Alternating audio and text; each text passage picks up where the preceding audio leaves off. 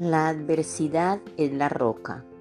Buenos días, con Dios los saluda y les desea un maravilloso día. La sensación de que su autoestima ha mejorado, una espiritualidad más desarrollada y una mayor apreciación de la vida hace del ser humano una roca infranqueable frente a la adversidad. El poder superar cada dolor, cada trauma, cada dificultad, cada problema, hace potenciar una visión positiva de uno mismo, desarrolla la confianza en nuestra capacidad para resolver problemas y confiar en nosotros mismos. Hay que ser valientes y aceptar que el cambio forma parte de la vida. Se trata de hacer alguna cosa que nos haga salir de nuestra zona de confort. Si ponemos nuestra energía en agradecer cada detalle positivo del que sí disfrutamos, llenaremos nuestros días de ilusión, de confianza y de ganas de seguir caminando. Centramos el proceso en el aquí y en el ahora de nuestra aventura, exprimiendo y cuidando cada detalle.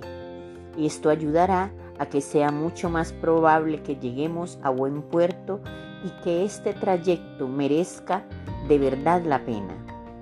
A todo esto nos ayudarán cinco pasos para ser feliz. Primero, no. 2. Lee. 3.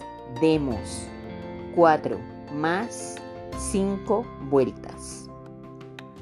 Y a veces lo mejor es tomar un camino atrevido a la solución. Reconozcamos nuestro sentido vital, clarifiquemos nuestros propósitos, despertemos la resiliencia, y esto nos ayudará a transitar por este proceso con mejores recursos y mayor entereza. Ninguno nos encontramos a salvo de los vaivenes de la vida. El destino nos juega malas pasadas. Por eso debemos enfocarnos en buscar soluciones y seguir adelante. No olvidemos que Jesús es nuestra roca fuerte y coloquemos a Él nuestra confianza.